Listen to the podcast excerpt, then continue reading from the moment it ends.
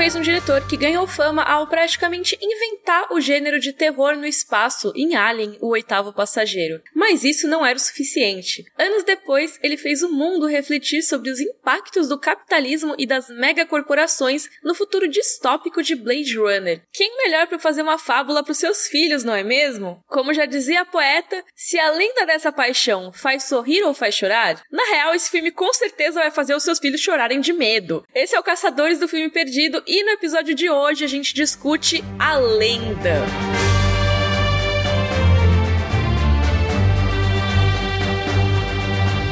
Eu sou a Miriam Castro e junto comigo eu tenho Gustavo Cruz e Edson Castro. Olá, meninos. Oi, pessoal. Olá. Esse é o Caçadores do Filme Perdido, o podcast que foge do hype para encontrar aquele filme que ninguém mais fala a respeito, mas que você deveria assistir. Ou não, né? A gente vai discutir isso hoje. Então, ao longo desse podcast, a gente vai descobrir se esse filme é uma relíquia perdida ou só uma sucata que merece ser deixada de lado. E, gente, quando eu sugeri esse filme, eu juro que foi porque eu tava procurando aleatoriamente um filme para indicar. E aí eu vi esse e eu, nossa, que filme é esse? E eu fiquei chocada que ele era dirigido pelo Ridley Scott. E aí eu decidi que seria um bom assunto pra gente. Tá, então deixa eu tirar uma dúvida. Vocês nunca viram esse filme antes? Nunca. Não, eu nem sabia da existência dele. Nunca nem tinha visto o Tim Curry de Diabão? Não, inclusive eu vi o Diabão do Tenacious D, que é tipo igual, né? Tá, eu sou um pouquinho mais velho e eu tenho uma lembrança minha não sei como, de ter visto esse filme no cinema. Aí eu não sei se foi numa uma vez que ele voltou a passar no cinema, se foi algum corte diferente, mas eu lembro de ir ver com minha mãe no cinema esse filme e, e nunca mais vi. E eu lembro do Diabão, porque o Diabão é, é clássico, assim, da internet, de meme, de maquiagem. Mas, pr primeiras impressões, Miriam, o que, que você achou do, do filme? Uma experiência. uma experiência. Ponto. Ele não é um filme apenas, sabe? Ele é uma experiência, principalmente visual. De verdade. Assim, ele, como filme, como história, ele tem um monte de questões aí, né? Não, não sei se eu chamaria ele de bom, mas a parte visual dele, eu fiquei, nossa, cara, que doideira, né? Esse filme é bonito. Gustavinho, o que, que você achou do filme? Gente, eu juro que quando eu vou assistir um filme pro nosso podcast, eu tento estar tá muito aberto. Eu juro, eu juro. Então fui com essa cabeça. E hum, é uma experiência de fato. A sensação que eu tive no meio do filme é que parecia que tudo tinha glitter, tipo, em absolutamente tudo. Mas tudo tinha mesmo. Gente, é o pós-carnaval, isso, né? Um Segunda-feira pós-carnaval. de cinzas, mano. É quarta-feira de cinzas esse filme. Cara, e eu não conseguia parar de reparar nisso, sabe? Eu ficava assim, meu Deus, até a pata do diabo tem glitter, não é uma coisa, Sim. sabe?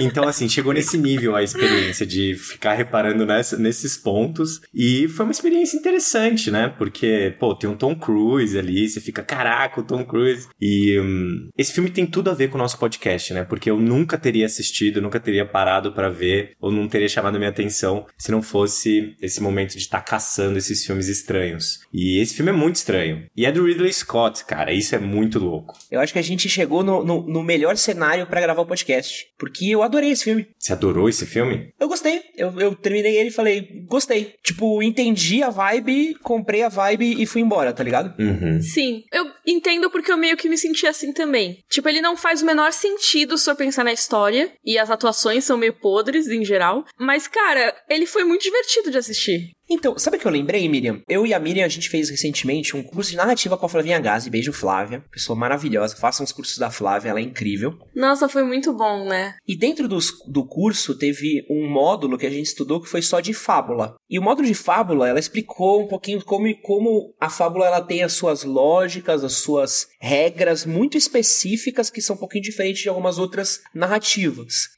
E eu acho que esse filme, como uma fábula, é uma excelente fábula. Tipo, é uma história que dá para você contar pros seus filhos antes deles dormirem e funciona. E acho que isso é um, é um conto de fadas, entendeu? É, é um episódio do conto de fadas da cultura, que eu, tenho certeza que vocês também nunca assistiram, né? Talvez sim, talvez não. O conto de fada da cultura era aquele que a menina dos Chiquititas apresentava? Não, era que a Shelley Duval, a esposa do maluco no o Iluminado, apresentava. Eita. Meu Deus, não, não assisti. Aliás, quem tá ouvindo o podcast lembra dos contos de fada da cultura, reassistam, que vocês vão ver que é a Shelley Duval. E aí, depois que você ficar mais velho e viu o Iluminado, é chocante descobrir que ela que narrava os contos. Mas você entendeu o que eu tô falando, Gu? Tipo, nessa vibe de ver o filme com essa proposta, saca? Cara, eu entendo e eu fiquei até curioso para entender o que, que é a, a fábula, então, assim, né? O que faz uma fábula ser bem contada ou não.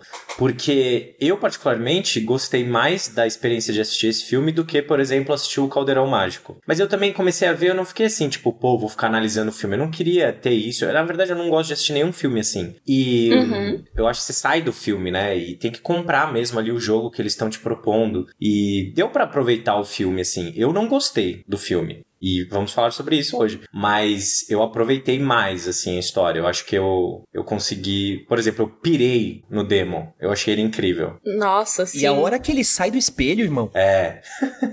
Aquilo é muito bom. Eu gosto muito da conversa dele com a Lily, ele putaço, assim. É mó legal. É, essa parte é muito boa. Outra cena que tem antes dele saindo do espelho que é linda é ela dançando com aquela sim. pessoa toda de preta. Essa é a minha eu cena favorita. Eu viajei nessa cena, cara.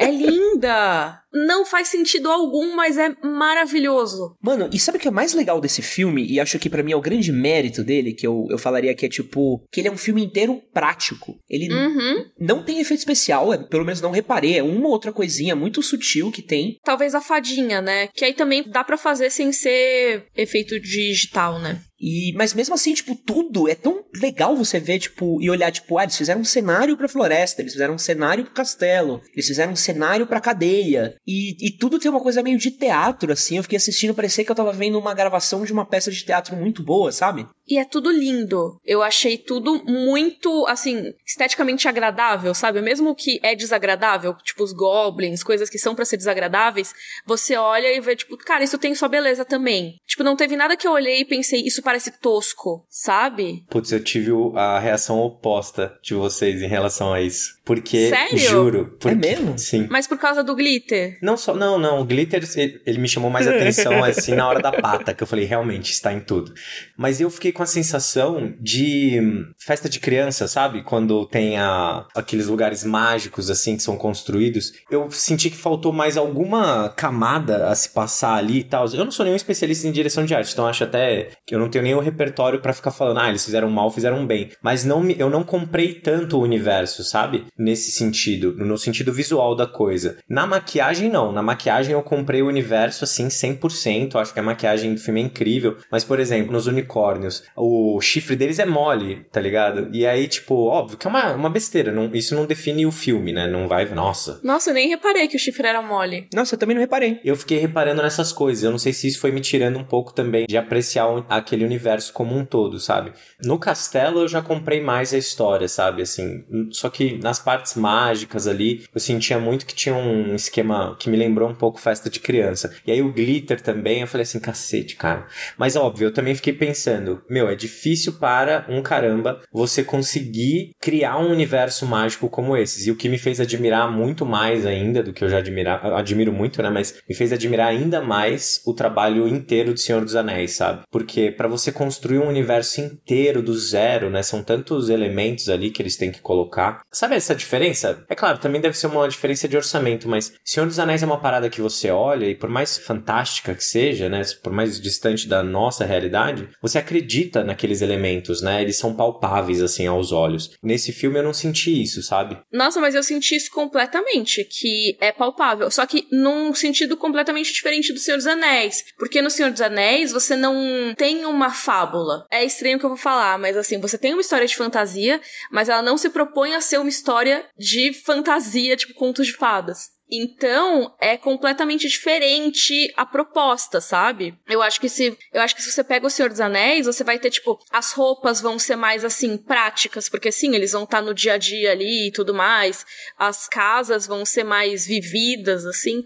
Eu acho que nesse caso que é bem conto de fada, é para as coisas ficarem meio deslocadas mesmo. Entendi. Concordo 100%, Miriam. Tipo, para mim eu sinto se esse filme tivesse começado com uma harpa fazendo era uma vez. eu teria falado, cara, é isso, sabe? Tipo, faz sentido pro que ele tá contando, sabe? A luz, quando tem os unicórnios pela primeira vez, que é tipo um negócio meio. Não é neon, mas assim, é tipo, é uma iluminação que não é nada natural. Sim, bem lúdica mesmo. E eu acho perfeito. E eles nem se importam. Tipo, o que eu mais gosto, assim, esse filme tem uma vibe que me lembra muito do Labirinto, Uhum. do Uhum. David Bowie, me lembra muito do Hulk, do Peter Pan, a volta do Capitão Gancho. Não sei se vocês lembram. Sim, Sim, sim. Que acho que eles nem se preocupam em tentar trazer esse. Puta, não sei se é um realismo fantástico, não sei, de, de trazer essa realidade pra ficção do Senhor dos Anéis, do Game of Thrones, que tem essa coisa de ter- tornar o fictício mais próximo da realidade. Uhum. Esse filme, ele, ele, ele- pra mim, ele é o oposto. Tipo, mano, literalmente, nas primeiras cenas do filme é o tio Cruise com uma raposinha no braço, nos campos de flores, e a menina pedindo pra ele ensinar ela a falar com coelhos. É uma Sim. coisa Sim. super. Cara, tipo, não tem mais conto de fadas do que isso, sabe? Pra mim, eu acho que esse é o primeiro live action da Disney, antes da Disney começar a fazer live action, sabe? Hum. Porra, ela até canta. A mina começa a cantar uma hora. Vocês lembram que ela começa a meter uma, uma branca de neve no meio do filme, em determinado Sim. momento? Sim, do nada. Do nada, parça. E ninguém nunca mais canta no filme. Eu falei, caraca. Não lembrou, assim, o, o caldeirão mágico pra vocês? Porque o menino que vai virar o herói, a princesa, não sei o quê, o capeta que quer Tem destruir uma o mundo, né? E é engraçado porque não foi nada intencional, né? Que, tipo, eu acabei recomendando os dois filmes. Sim. E meio sem saber de nada sobre o A Lenda, né? Uhum. Eu sabia que era com o Tom Cruise, por exemplo, mas realmente, se for pensar, os dois têm bastante coisa em paralelo, né? É que eu acho que os dois têm esse DNA Disney, assim. Essa coisa de conto de fada. Mano, literalmente, a fada dá a espada e o escudo e a armadura pro Tom Cruise. Uhum. Isso é Bela Adormecida. Tem, tipo, um monte de coisinha que dá pra você pegar e você vê que eles estavam fazendo um conto de fada muito clássico, com vários elementos que a Disney já tinha trabalhado nos anos 50, 60, em forma de live action, assim. Eu vi com o mesmo olhar que eu vi o Caldeirão Mágico, acho, esse filme, sabe? Uhum. Eu acho que uma- um filme que me lembrou demais enquanto eu tava assistindo, da Disney, é Fantasia. Eu acho que traz muitos dos elementos que eles trouxeram pra cá, sabe? Essa coisa dessa fantasia que, tipo, é totalmente solta do mundo real. Então, assim, é realmente fábula. Então você tem desde aquela cena com os centauros cavalgando, sabe? Aham. que é o do Beethoven Uhum. e da pastoral, né? E você tem, tipo, desde a montanha lá que tem o vilão super fodão do fantasia. Tipo, você tem esses dois opostos, sabe? O mundo completamente fantasia, fábula fofinha, que tem as flores e as cores mais claras, né? Não pastéis necessariamente, mas assim, as cores mais claras e mais iluminadas.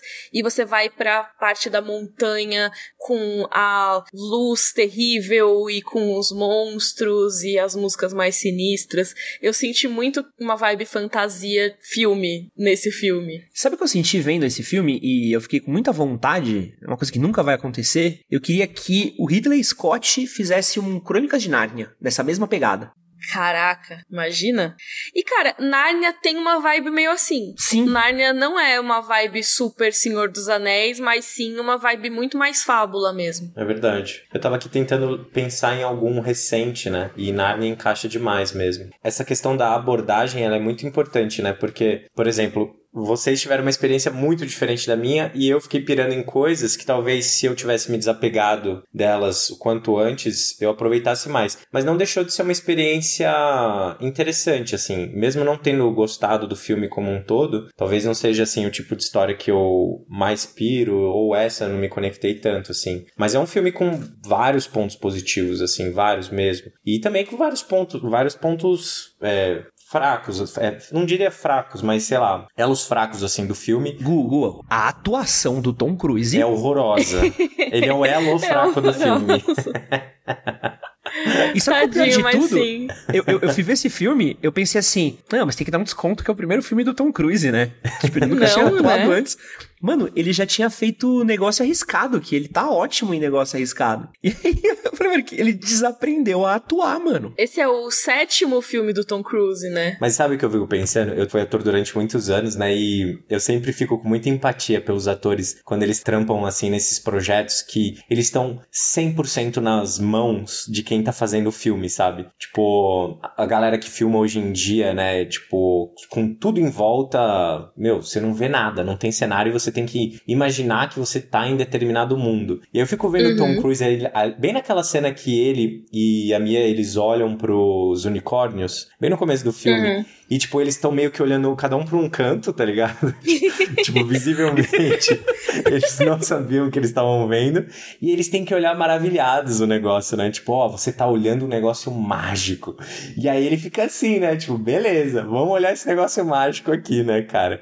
E eu, eu entendo, assim, sabe? Tipo, ele fez outros filmes, então, tipo, ele não é um ator ruim, mas ele está um ator ruim no filme. É impressionante. Mas posso falar pra mim, o maior problema é que eu acho que esse foi um casting errado. Eu acho que o Tom Cruise não era a pessoa pra fazer esse papel. Quem que você colocaria? Cara, eu acho, por exemplo, hoje em dia eu botaria um Tom Holland, eu botaria. Ah, nossa, ele é o Peter Pan, né, cara? Ele é o Peter Sim. Pan todo. E, cara, ficaria muito perfeito o Tom Ficaria, Holland. Porque o Tom Cruise, ele tem uma coisa dele que ele é meio safo, assim. Ele não é um malandrão, mas ele é, tipo, é um cara bom que ele sabe, tipo, tomar, tipo, caminhos escusos, sabe? Tipo, por isso que ele faz, tipo, você vê ele em Missão Impossível, negócio arriscado. Uhum. É, ele tem muito essa coisa desse cara com uma moral que ele consegue dobrar, mas ele ainda é um bom moço. E esse filme precisava ser alguém muito inocente, precisava ser alguém Uhum. fofinho, sabe? Precisava ser alguém que. um Christopher Reeve, sabe? Tipo, mais novo. Precisava ser alguém que você olhasse e falasse assim, nossa, esse é um homem puro, sabe? Eu ficava pensando assim, será que nas cenas de ação foi ele que fez, sabe? Tipo,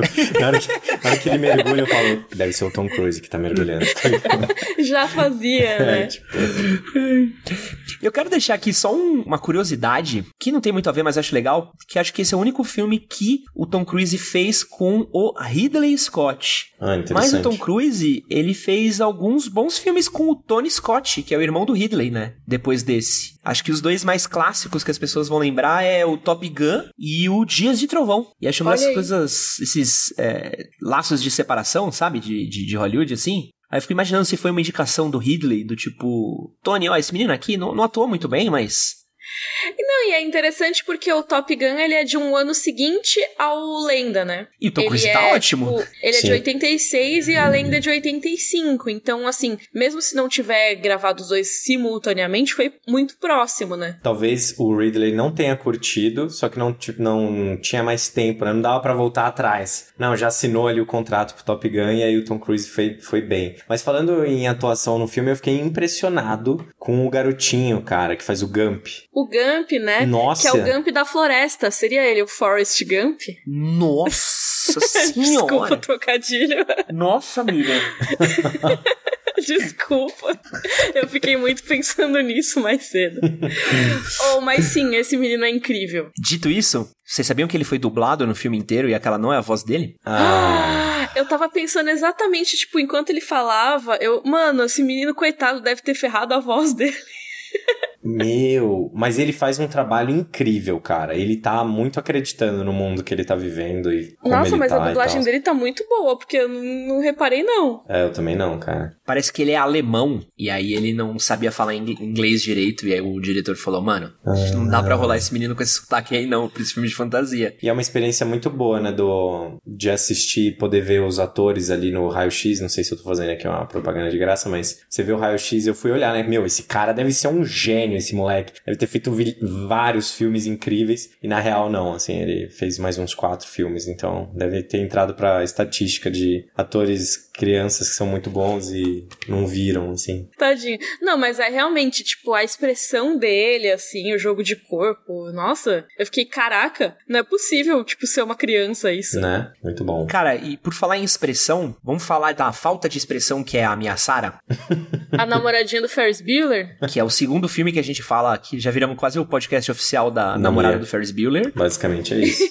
E, mano, ela é ótima pra ser bonita, né? Porque é isso que ela faz o filme inteiro. Mas assim, vou dizer que nesse papel não tem tanto problema. Sim, Porque sim. mocinha é fácil de fazer, né? Mas é uma, uma- a princesa do quê? Não sabemos. É que nem o Caldeirão Mágico. Ela é princesa da onde? Sei lá. Cadê o castelo dela? Não tem. Não tem, exatamente. Exatamente isso, cara. Porque todas são princesas, cara. Se elas não vão utilizar isso no meio do filme.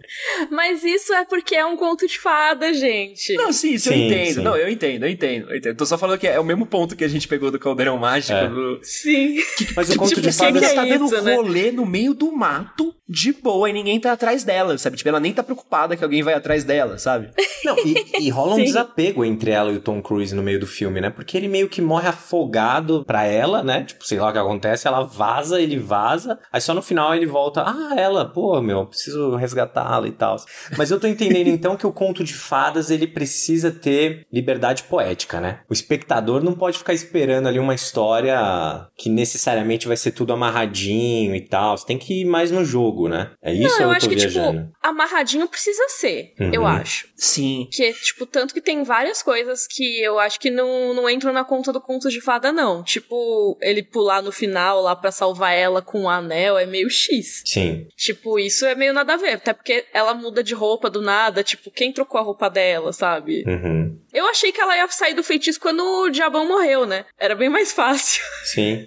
Que- que- qual é o melhor conto de fadas, na opinião de vocês dois? Eu vou, eu vou atrás de contos de fadas, gente. Um conto de fada mesmo ou um filme, um filme sobre um contos filme de fadas? que, fa- que faz muito bem, assim. O Labirinto do Fauno. Ah, esse filme é incrível. Nossa, esse filme é demais. Excelente conto de fadas. Ele fala o nome do reino, então a Ofélia ela é princesa de um lugar, né? Uhum. Mas assim, não desenvolve muito. É tipo, é o reino lá do subsolo e, tipo, não, não, não se diz mais nada sobre isso. E é o suficiente pra gente saber que ela é uma princesa, né? Uhum. Boa. Ele já é uma, uma espécie de desconstrução, né? É. Mas eu acho muito bom. Ele é mais desconstrução, mas tem algum mais classicão? Tem a Princesa Prometida. A Princesa The Prometida. Princess Bride. Esse eu não me lembro de ter visto. Excelente filme. Meu nome é Enigo Montoya. Você matou meu pai, não é? É, é uma Passe para coisa morrer? assim. Ah, isso é muito bom, mano. Cara, eu amo o Inigo Montoya, velho. Caralho. O cara ficou empolgadaço. Desculpa. É que, eu acho, é que eu acho que o, Conto de Fadas, ele tem. Ele tem uma coisa que é muito de. Ele não precisa se explicar muito, entendeu? Uhum. Ele é tipo, meu, era uma vez um lugar onde os bichos falavam. Por quê? Tipo, os bichos Porque tomaram sim, um soro. é. É, porque, mano, porque É, foda-se, isso, os bichos né? estão falando. É isso, entendeu? Ele Sim. é meio que tipo, vai, sabe? Tipo, vai e vai pegando. Tem a questão da moral da história. Eu não sei se esse filme tem uma moral da história. Ah, É. Mas não é tudo que precisa É. ter, né? Mais a fábula que tem moral, assim. Cara, eu, eu fiquei. O que me encantou nesse filme mesmo, assim, eu acho a história. Ela é uma história fraca, assim, tipo, no sentido de. Não, não é muita coisa que acontece, mas o jeito como ele é montado e apresentado me deixou, tipo, interessado no filme, sabe? Uhum. Até mesmo o plano dos espelhos no final, eu achei, pô, que legal, sabe? Isso, assim, deles. dele ter que confiar nela, que ela não vai matar o unicórnio pra ele dar a flechada pro espelho refletir. Eu achei muito fofinho, assim. Eu falei, pô, que, que solução fofinha, sabe? Eu gosto disso, sabe? A história é podrinha, mas ela serve de acessório pra você ter o visual mó da hora e você ter algumas cenas que, tipo, deu pra ver que eles tiveram ideias legais. Aham. Se a execução delas foi legal ou não, aí depende muito da cena, eu acho, né? Sim. Tem, Sim. tem umas muito boas, né? Aquela do pântano que o bichão sai pra falar com ele, lembra? Hum. Um bichão verde que o bichão se mexe junto com ele. sim, sim. É que é tipo, é a bruxa, né? Que, tipo, fala do reflexo e tal, né? Eu gosto muito, gosto muito. Eu falei, mano, que, que puppeteer incrível, sabe? Que fez isso, sabe? Uhum. Eu sinto falta de personagens reais em filme, sabe? É tanto bonecão de borracha que a gente vê, e acho que tem tanta magia quando você vê uma coisa que você sabe que claramente tá lá, sabe? Acho que tem uma magia tão grande quando tem algo que realmente tá lá, você consegue ver a textura, ver a cor, ver a, até mesmo a purpurina que incomodou o Gustavo, sabe? Não, não me incomodou, Sim. me lembrou o carnaval apenas. eu pensei no carnaval também. Mas não, não me incomodou. Mas eu, é muito louco isso, porque eu acho que o que me tirou da história, a grande parte do tempo, foi justamente o, o visual como um todo, assim. A sensação de que era muito feito no estúdio e, tipo, nada é muito real, assim, sabe? A neve não parece real. Aí, tipo, de repente tem uns efeitos que eu achei. Por exemplo, tinha uma hora lá que tinha a bolinha de sabão rolando, tá ligado? Aí, tipo, eu fiquei assim, ué, Sim. mas eu não, comp Mas não é comprei perfeito, isso, eu sabe? amei a bolinha de sabão. Sim, eu confesso que eu achei fofo. Porra, cara. Tipo, eu fiquei, caraca, isso é tão fora da realidade, isso é tão etéreo, sabe? Que eles se apresentaram com uma bola de sabão que, tipo, se for pensar, é quase como um glitter gigante, né? A maneira como ela reflete a luz e tudo. Até o glitter, cara, é estranho mesmo, mas tudo tem glitter porque tudo vai dar mini reflexozinhos da luz. Então tudo vai parecer, tipo, mais bonito, né? Teoricamente, né? Mais, mais chamativo, mais brilhante e mais mágico do que na realidade, sabe? Uhum.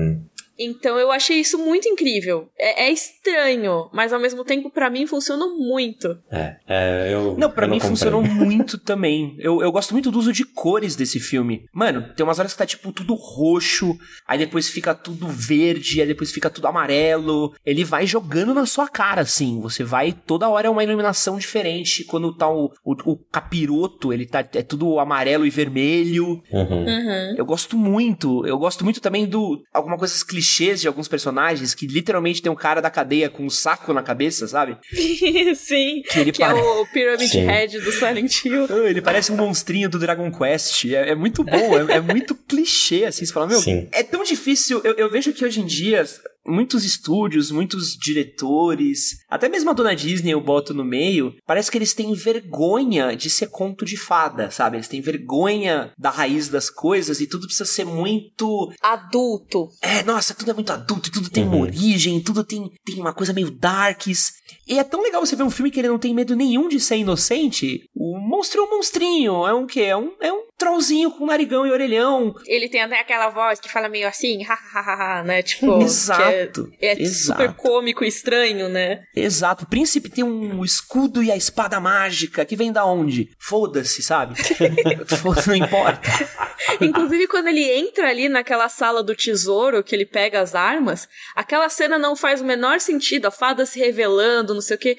Mas, cara, ele entrando ali, aquela imagem dele entrando nessa sala toda dourada, tipo, brilhante, assim, refletindo toda a luz. Tipo, aquilo é lindo. Uhum. É o cúmulo da fantasia classicona, anos 80, ingênua demais, assim, eu amei. É, deu também pra perceber amei. que eles fizeram essas escolhas, assim, tipo, por exemplo, ele sai com a roupa e ele não sai com a calça, né? Tipo, ele não tem uma calça. Aí você pensa. Eu amo que é tipo um vestido de É um, é um vestido, tipo, é, e é isso, é, o rapaz não quer usar calças, deixa o Tom Cruise. E, tipo, isso é legal também, né? Você fala, ah, meu, é isso, sacou? Esse é, essa é a pegada da parada. O cara não vai sair com uma armadura.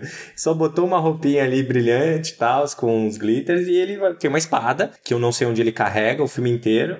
Sim. E é isso e funciona, né? É igual quando a gente assistiu o do Scorsese, né? Você tem uma promessa quando você sabe que o- um diretor grande fez, né? O filme. Então você fica assim, pô, cara, Ridley Scott, o cara fez o Blade Runner, né? Tipo, Gladiador, ele fez Alien. Então ele é um cara diferente. Tipo assim, a gente vai até conversar sobre ele também, mas eu fui com essa expectativa, né? De ver assim, pô, como é que vai ser o Ridley Scott nesse universo? Tem vários enquadramentos no filme, não querendo entrar em coisa muito técnica, mas tem vários momentos que me lembrava até a, a qualidade de Blade Runner, assim, sabe? Tem uma cena ali que um dos unicórnios é um unicórnio que. que- é, tem um unicórnio lá, gente, que tá na história e tal. E vem uma luz de baixo no unicórnio, assim, né? Tipo, já é a noite e você fica, nossa, que cena bonita. Mas, enfim, eu queria saber o que, que vocês acharam do, do Ridley, da direção dele, assim, como um todo. Vocês acharam que o filme. Porque o filme, a gente falou até agora das qualidades do universo, do tipo de narrativa que a gente assiste, né? Então vocês curtiram mais, eu curti menos. Mas no sentido de, de expectativa, vocês tinham alguma sobre a qualidade de cinema do filme? Eu tenho uma coisa com Ridley Scott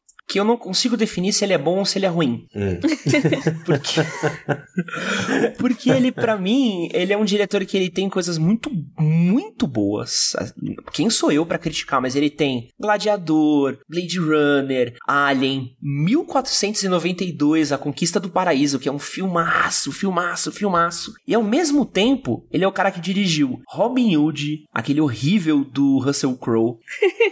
Ele dirigiu, mano, Prometheus e aquele Alien Covenant, que é muito ruim. Ele dirigiu algumas coisas que são tipo umas bombas, assim, sabe? Um, um bom ano, que é um. É, é- ele fez um bom ano? Eu tô olhando o MDB dele aqui. E Hannibal, que é um filme que eu não gosto tanto. Cruzada, que é aquele do Orlando Bloom, Bloom que é horrível. Uhum. Ele dirigiu um bom ano também que eu não gosto. Então ele tem alguns filmes muito bons que são excelentes e alguns filmes que eu acho fraquíssimos. E se você me perguntar, Gustavo, eu vi muita coisa do Ridley Scott, mas se você falar pra mim qual que é a assinatura do Ridley Scott, eu vou falar pra você você que eu não tenho a menor ideia. Eu não consigo falar uma característica que para mim seja a Ridley Scottiana. É verdade, né? Parando para pensar assim, eu realmente não, não sei se tem uma assinatura dele. Também não sou grande conhecedora do trabalho do diretor, porque, tipo, ele tem muita coisa, como o Ed falou, e tem muita coisa que eu nem vi. Tem os filmes, né, classicões dele, então, tipo, ah, Gladiador, você viu, né? Eu não vi Alien, não me matem. Mas, assim, Blade Runner é um dos meus filmes preferidos da vida. Uhum. E talvez eu vá ser cancelada por falar isso,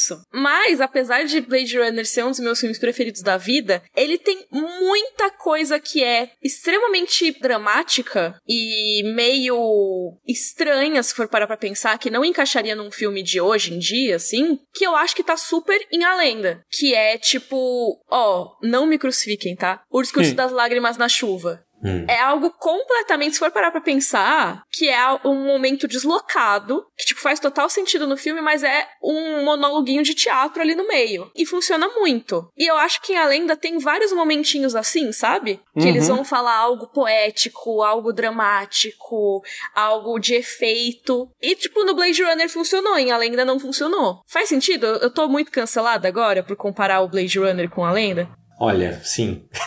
Desculpa.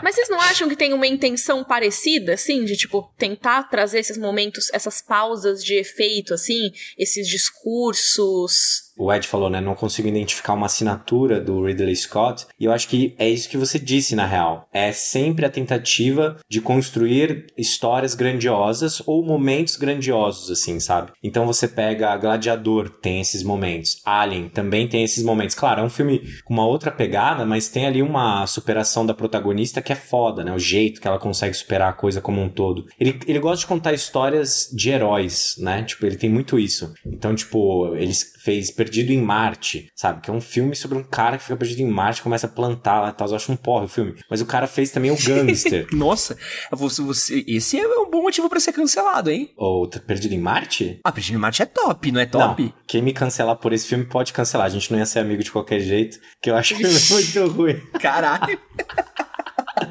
Mas o, o Ridley é incrível. Tipo, eu acho ele muito bom, mas ele também tem uma outra característica, que é, ele faz muita coisa, né? Tipo, faz muitos filmes diferentes, de temas diferentes. Por exemplo, Blade Runner é um filmaço, também é um dos meus filmes favoritos. Só que é um filme que tem várias polêmicas por trás dele, né? De tipo, o filme, ele não é só um filme, né? Ele já teve algumas edições novas. Ele é visivelmente não tão seguro da narrativa que ele quer construir de prima, né? Porque Blade Runner, é, até hoje ele e o Harrison Ford não concordam, né? Sobre se Mano, ele é ou não. uma parada, Gu? É. Eu não aguento mais versão de Blade Runner, nem de Apocalipse Now, mano. É, cara, para Chega, isso, né, passa. meu? É, mano, para, cara, chega. Porra, mano, ninguém mais se importa, velho. Para de ficar lançando versão, velho. Vai fazer outros filmes, mano. Entrega o. Patrocina o trabalho de alguém, vai numa universidade, acha alguém talentoso. Não, eu concordo. Eu lembro quando eu era mais novo e quis ver pela primeira vez, tinha 500 versão. Aí eu vi uma e Sim. falei, ah, mas você viu a versão narrada? É, aí É. você é ruim. Aí vem a do diretor. Aí vem a do diretor, tem 5 horas. Você fala, nossa,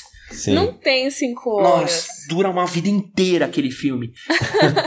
aí tem a versão do diretor mais longa ainda. Que, tipo, mano, para, sabe? Tipo, parece o, o Zack Snyder, mano. Para de ficar lançando versão, mano. Vai fazer seu próximo filme, sabe? Agora eu que vou cancelar você, Ed. Ficar comparando o Ridley Scott com o Zack É, não, Snyder. pegou pesado mesmo. Também achei. Não, ó, a- a primeira versão eu, eu entendo. Falar, mano, vamos lançar a versão do diretor, que é contra a versão do produtor. Eu olho e falo, eu acho isso incrível. Que legal. Só que quantas versões do Blade Runner tem? Umas três? Não, são vários. Eu tenho um vídeo sobre isso, tá, gente? Vou fazer meu publi aqui. Boa. Que é por qual Blade Runner começar. Eu falo de todos Hum. os cortes.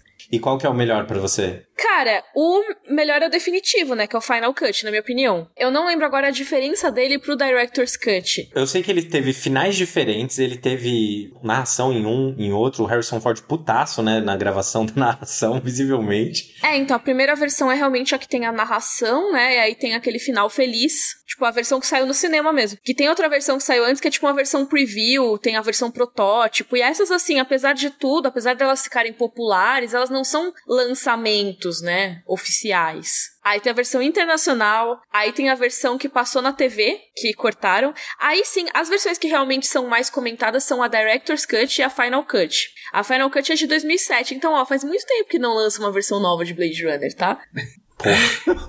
Dito isso, a lenda tem três versões. Ah, eu, isso que eu ia me perguntar. Será que a gente viu a única versão de A Lenda? Porque pode. A gente então, viu a diz que a versão gente viu a americana. versão ruim. A gente É. viu a versão ruim. Sério? Aham. A gente viu a versão americana que tem 89 minutos, a europeia tem 94 minutos e a versão de diretor tem duas horas. Cara, dificilmente eu vou querer assistir a de duas horas.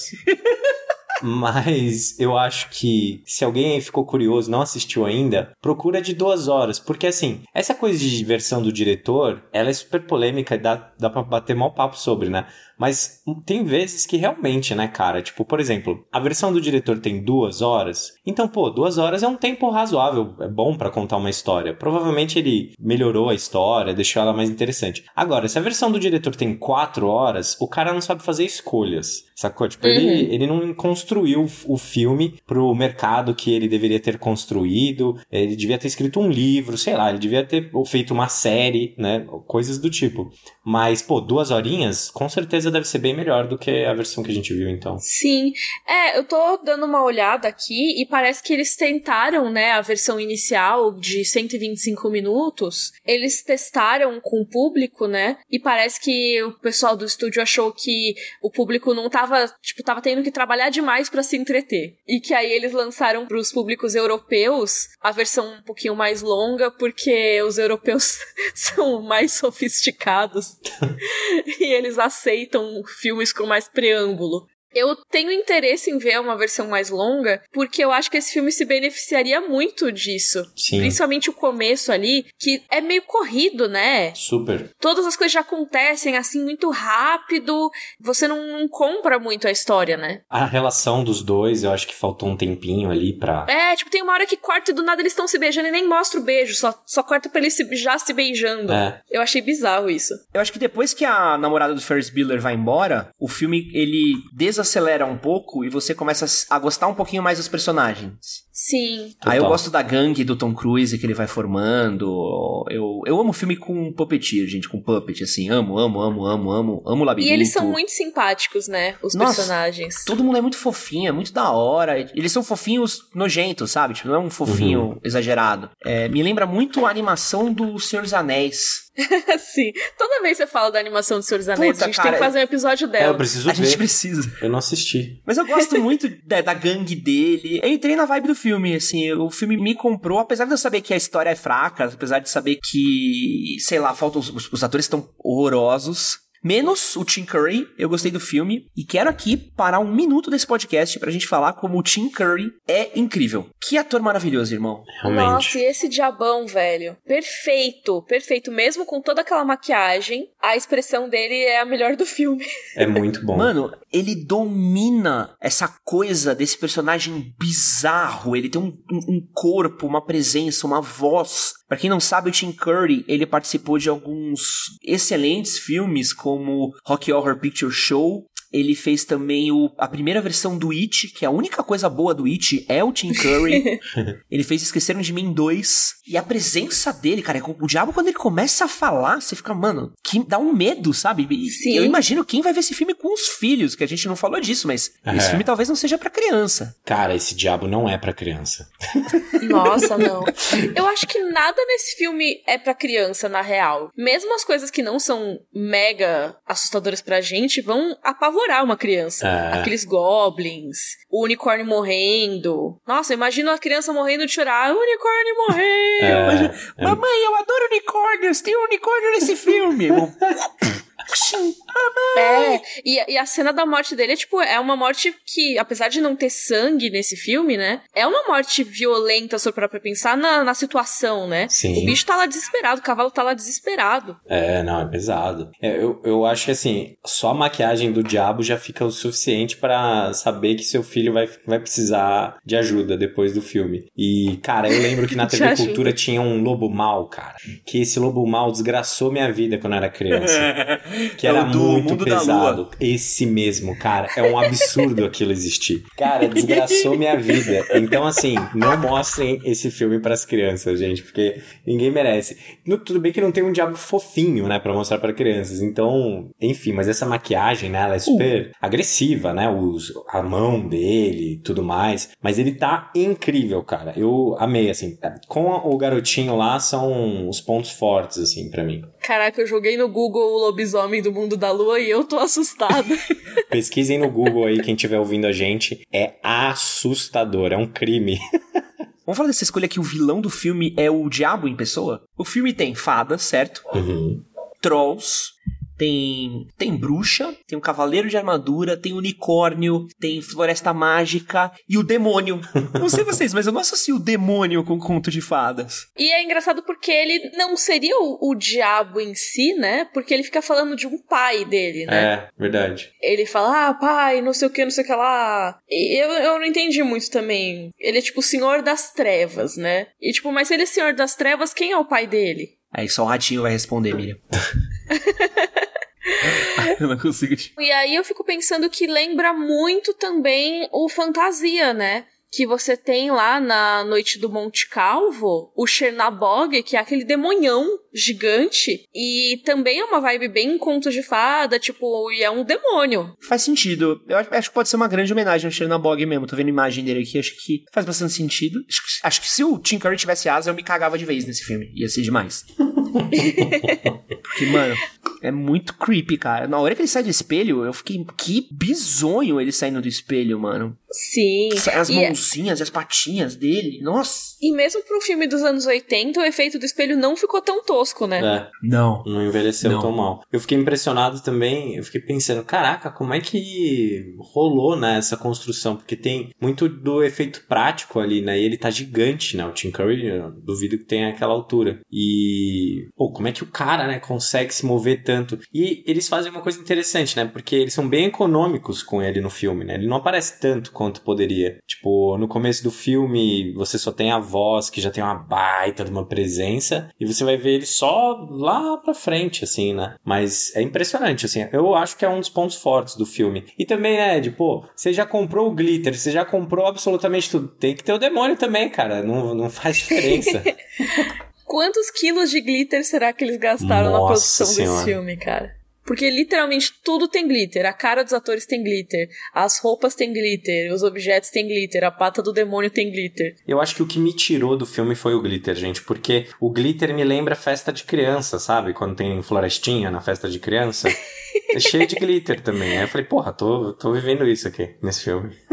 O que tira mais do filme? Glitter na cara dos atores ou o lens flare do J.J. Abrams? O glitter, óbvio. O glitter. Mas assim, eu, eu amei o glitter. Mas realmente tem uns momentos que eu ficava, nossa, é muito glitter mesmo. Tem uma hora que tem até glitter no ar, assim, né? Uma hora que a princesa tá olhando pra frente, assim. Aí dá pra você ver vários glitterzinhos voando, assim. Tipo, eles devem ter soltado em cima deles. Eu fico pensando, meu, se isso pega no olho.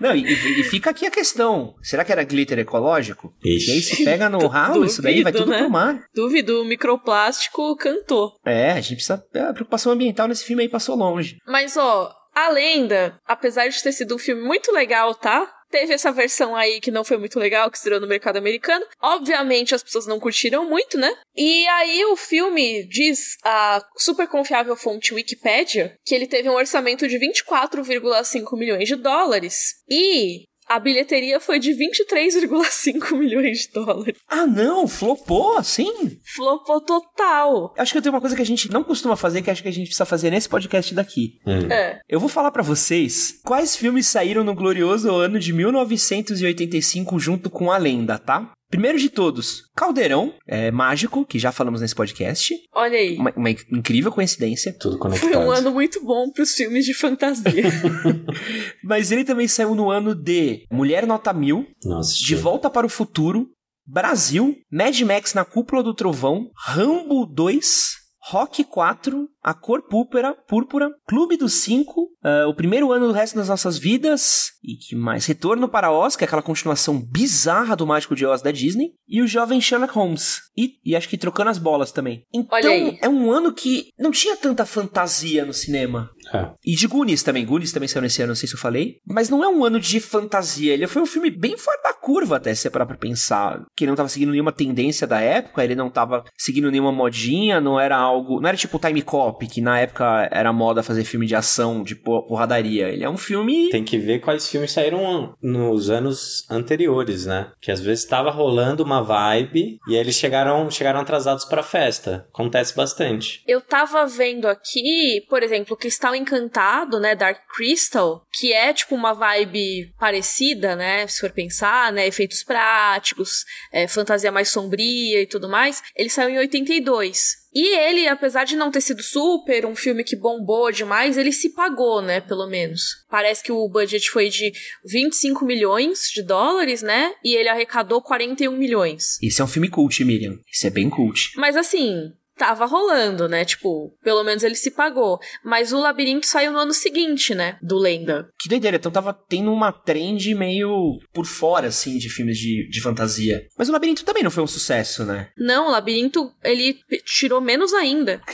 o Labirinto diz que, assim, tudo bem que tem o orçamento aqui dos Estados Unidos só, né? Não tem o mundial. Mas ele custou 25 milhões de dólares e ele arrecadou 12,9 milhões de dólares. Caraca. Então ele foi um flop bem maior maior se for parar pra pensar do que o Lenda. Pô, e tem um filme aqui que a gente vai falar nesse podcast ainda, que é o Willow, né? O Willow é mais ou menos essa época também. O Willow não assisti. 88, Willow, que também é outro flop. Willow que vai ter continuação na Disney Plus. Excelente filme esquecido, só para avisar para todo mundo que ouviu aqui e já quiser se adiantar, assista o Willow, que é excelente, cara, com o meu queridíssimo Warwick Davis, que é um ator maravilhoso que fez Star Wars também. Ó, em 82 a gente teve o o filme do Conan o Bárbaro com Schwarzenegger. Uma fantasia que deu certo. Sim, esse deu bastante certo, fez sucesso e até hoje é uma referência, né? Tem muitas animações, teve o do Don Bluth, né? O Segredo de Nin. Tem a, Espada era Lei. Não, mentira, esse aqui é outro. É o Sword and the Sorcerer, que é tipo X. Nossa, que filme é esse? Meu Deus, não sei. Mas caralho, é um filme que custou 4 milhões de dólares e arrecadou 40 milhões. Nossa. Não é possível.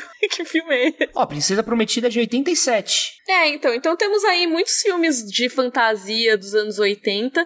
Alguns com sucessos maiores ou menores. Mas todos seguindo essa tendência aí, né? É, mas é que acho que nenhum é o expoente dos anos. Acho que os anos 80 foram mais comédia adolescente, né? E filme de, de ação, tipo Indiana Jones, De Volta pro Futuro, Rambo. Acho que a fantasia ela foi dar certo, entre muitas aspas, né? Quando o Senhor dos Anéis clicou, né, com as pessoas. Que aí a gente teve Senhor dos Anéis, Harry Potter, Nárnia, tem um monte de coisa que veio junto, assim. E, e, hoje em dia até rola um pouco mais fantasia do que antigamente. Se descobriu que dá para fazer um pouco mais, né? Eu falar que a gente não tem tantos exemplos de Dark Fantasy, mas a gente tem um pouco, né? Apesar de não ser que nem exatamente nessa época, assim, a gente teve a série do Dark Crystal pela Netflix, né? Que deu errado, mas teve. Tem The Witcher, que não é exatamente Dark Fantasy, eu acho, mas tipo, que é uma fantasia um pouco mais darkzeira. É curioso esse a gente olhar para um gênero um pouco antes dele, de novo, entre muitas aspas, dar certo, né? Eu acho que é, é, muito engraçado porque a gente olha hoje com as convicções que a gente tem do gênero de fantasia. Eu tenho 100% de certeza que se esse filme fosse feito hoje, ia ter o vilarejo, aí eles iam mostrar o vilarejo, iam mostrar o castelo, e aí iam falar da política, e aí o diabão ia estar tá num conselheiro do reino. Tudo é muito mais conectado, explicado e tem que ter um universo compartilhado. É. ia ter a história só do Gump, ia ter o, pre, o prequel só com a história do Gump, ia ter o, ah, yeah. o filme com o Diabão, onde ele ia ser interpretado pela Angelina Jolie antes de virar mal. Isso. Eu acho que assim, esse filme, apesar dele ter falhado em várias coisas, tipo, ele não é um filme, tipo, super bom, sabe? Ele não é bom. Ele é um filme que eu gostei muito, mas eu não acho que ele seria considerado um filme bom. Ele é tipo um filme legal. Faz sentido? Gosto do filme, mas eu não sei se eu botaria na prateleira, sabia? Opa! Ai, difícil, né? Fale mais sobre isso. Eu estou em dúvida, eu acho que a gente vai precisar conversar aqui, chegar em conclusões, porque apesar de eu ter gostado, eu não acho que é um filme que eu chegaria para alguém e falar, falaria, mano, você tem que ver a lenda. Uhum. E se você fosse ficar chapado para assistir, Ed? Excelente filme para ver com drogas, gente.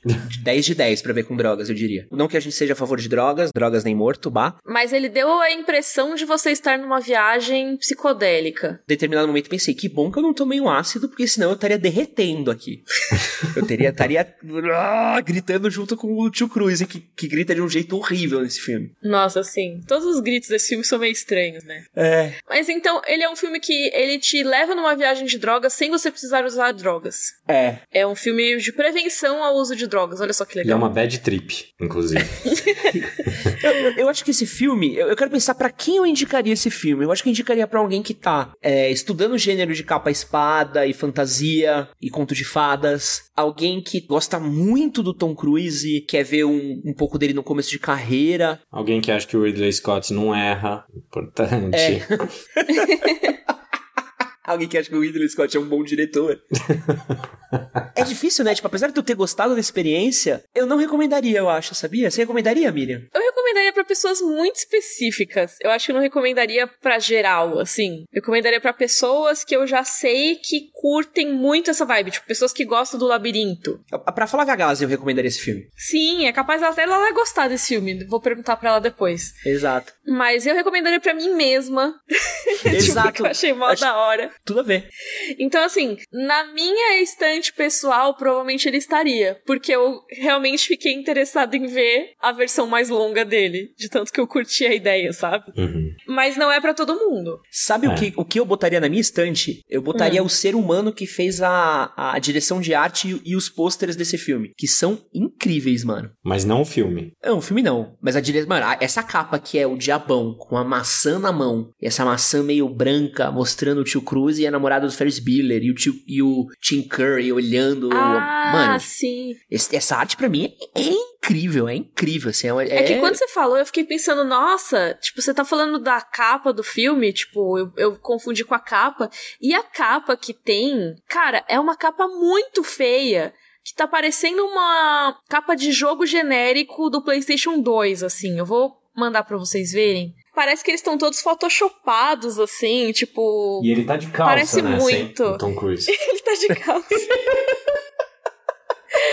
Eu acho que isso é a capa do, do filme, de alguma versão. Ah, cara, é, é essas besteiras que eles fazem de quando eles vão relançar o- o- um filme antigo em DVD e aí eles querem fazer uma versão mais atualizada, querem fazer uma versão mais moderna e aí fica essa bosta daí. Isso eu acho que é a capa do Blu-ray, sabe? Isso acontece tanto, cara. Tem um, um artista que eu amo que é o Drill Struzan. Não sei se vocês já ouviram falar nele. Não. Drew Struzan, ele é um ilustrador norte-americano que ele ficou conhecido por fazer muitas capas de discos, como do Black Sabbath e do Alice Cooper, e ele também fez todas as pinturas de cartazes de filmes como Star Wars, Harry Potter, De Volta para o Futuro, Indiana Jones, Hellboy e Meu uma Deus. porrada de outro filme bom. Eu tenho um livro dele aqui com todas as os pôsteres, os rascunhos, os desenhos, e o maluco fazia um trampo incrível. E todos esses filmes quando foram sair pela Blu-ray, algum imbecil ia lá e falava: "Não, vamos fazer uma capa melhor". E ficou uma merda. Fica um negócio genérico, né? Tipo, essa capa do, do Blu-ray do A Lenda, ela é completamente genérica. Mano, não, não, não vende o filme, cara. É, tipo, é um, é um Crônica de Nárnia ruim. Aí esse É, então, parece muito, parece muito que é uma versão muito podre de alguma fantasia genérica.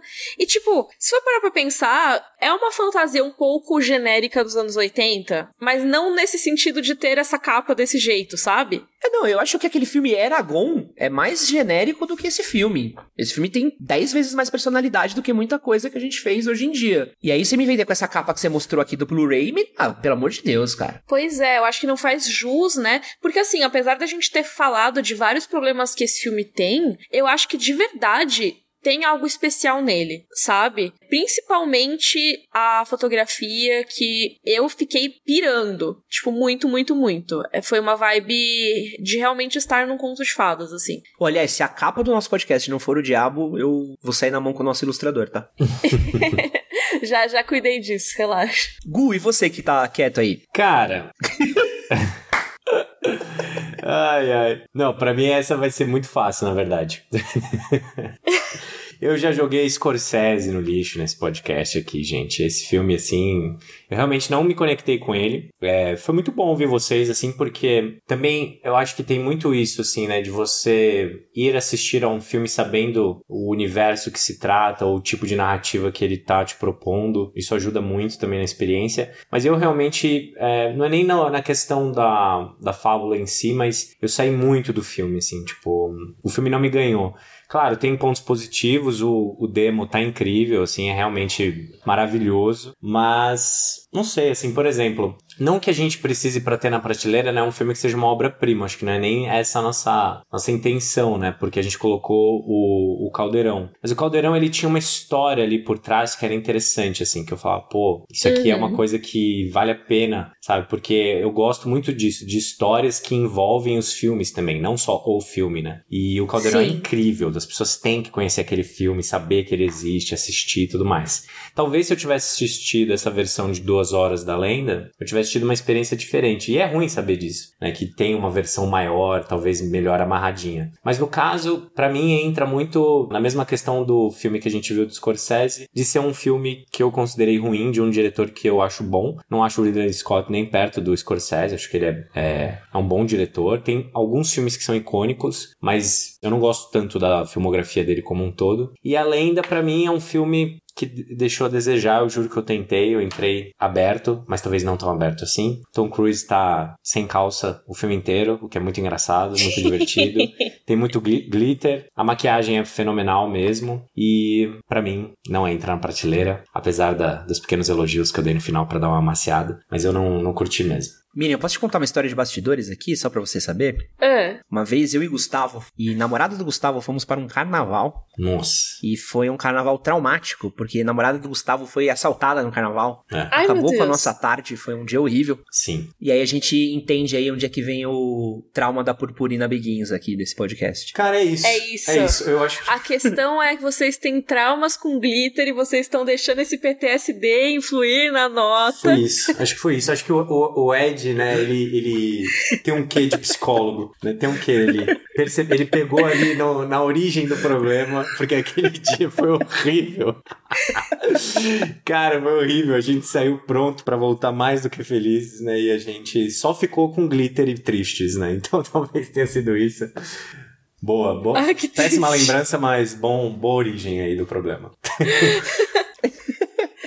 Então, assim, eu, eu sou voto vencido, porque eu queria muito que fosse pra nossa estante uma relíquia esse filme. Eu achei que eu tinha encontrado um tesouro, entendeu? Mas como é que falam em inglês que não é tudo que glitters que é gold? Ah. Não é tudo que é cheio de glitter que é o dourado. Cara, mano, o stand-up da Miriam tá incrível nesse podcast, mano. Desculpa, pessoal. É, esse foi o show de trocadilhos da Mikan. Mentira, esse foi o Caçadores do Filme Perdido sobre a lenda. Então ele vai, infelizmente, pra nossa pilha de sucata. E quem é a próxima pessoa que vai indicar é o Gustavo? Isso, sou eu. Importante dizer. Ai, ai, ai. Que no filme de hoje, né? Você, o Ed elogiou o filme, o podcast inteiro e jogou na sucata no final. É importante deixar isso bem claro, que isso aconteceu. É verdade. Traidor, traidor. Eu passei o podcast inteiro tendo certeza que o filme ia pra prateleira. Tipo, eu não tinha nem dúvida disso. E o Ed aí, ele deu uma de Game of Thrones, né? Um Tava me twist. manipulando. Bom. Não, eu tenho que agradar todo mundo aqui, tem que tentar fazer uma politicagem, né? Nossa, essa foi a maior de todas.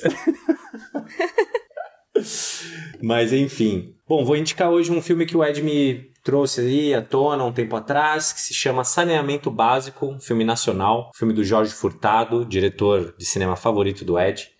E, enfim, tem um elenco. É o com a Fernanda Torres? É com a Fernanda é Torres. É com a Fernanda Torres, com Wagner Moura. Sempre quis esse filme. Camila Pitanga, uma galera. Uma galera. Saneamento básico, galera. Assistam o filme. E é isso, vamos ver o que vai acontecer. Vamos ver o que vai acontecer. Eu não assisti esse filme ainda, importante dizer. Foi uma dica do Ed que ele me deu. E tô curioso. O elenco é. Primeiro filme pesado. nacional do nosso podcast, hein? Sim. Olha aí. Ai, tô, tô animada pra ver. Eu lembro quando começaram a divulgar esse filme, eu fiquei muito curiosa para assistir. Você chegou a ver?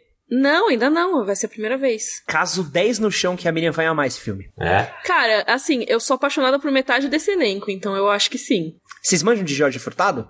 Hum, a pouco. recomendação aqui para quem tá ouvindo o podcast, assista um saneamento básico e depois busquem o currículo do Jorge Furtado, diretor do filme, que é espantoso o quanto é. que esse cara é talentoso. Exato. Mas esse é um assunto pra semana que vem. Ah, sim. Cara, eu já vi vários filmes dele e eu amo ele. Agora, tipo, é, eu, ok. Sim. sim. A gente não pega o Homem tanto pelo nome, é um dos né? meus filmes preferidos. Semana que vem, então, a gente tem esse papo? Fechado. Sim. Miriam, antes da gente encerrar, onde é que as pessoas podem encontrar você? As pessoas podem me encontrar no Twitter, que é Rei hey Mika, aqui no, no mundo dos podcasts, no Rodor Cavalo, que é um podcast sobre as crônicas de Gelo e Fogo, ou no YouTube, que é o canal Mikan. Lá eu falo de cinema, às vezes, falo de séries também. Gu, onde você tá na internet? Bom, vocês podem me encontrar no meu Instagram em gzgustavocruz, no YouTube é Gustavo Cruz, onde eu falo sobre cinema, não, não pensei no nome melhor, gente, vem comigo. E também no mundo dos podcasts eu tenho um outro podcast chamado Mandíbula Podcast, onde a gente bate um papo sobre arte, cinema, como aplicar isso na sua vida. E se você quiser encontrar meu trabalho, eu estou em EdsonHCS no Twitter e Instagram, Manual do Homem Moderno no YouTube e eu também tenho um podcast chamado Manual do Homem Moderno, onde você pode encontrar aí pequenos episódios de storytellings, onde eu conto histórias de coisas, pessoas ou acontecimentos que formaram o homem moderno. Mó legal. Boa. Ah, obrigado. Fiquei, eu elogio, fiquei tímido agora. então a gente se vê no próximo Caçadores do Filme Perdido. Tchau. Tchau. Tchau, gente.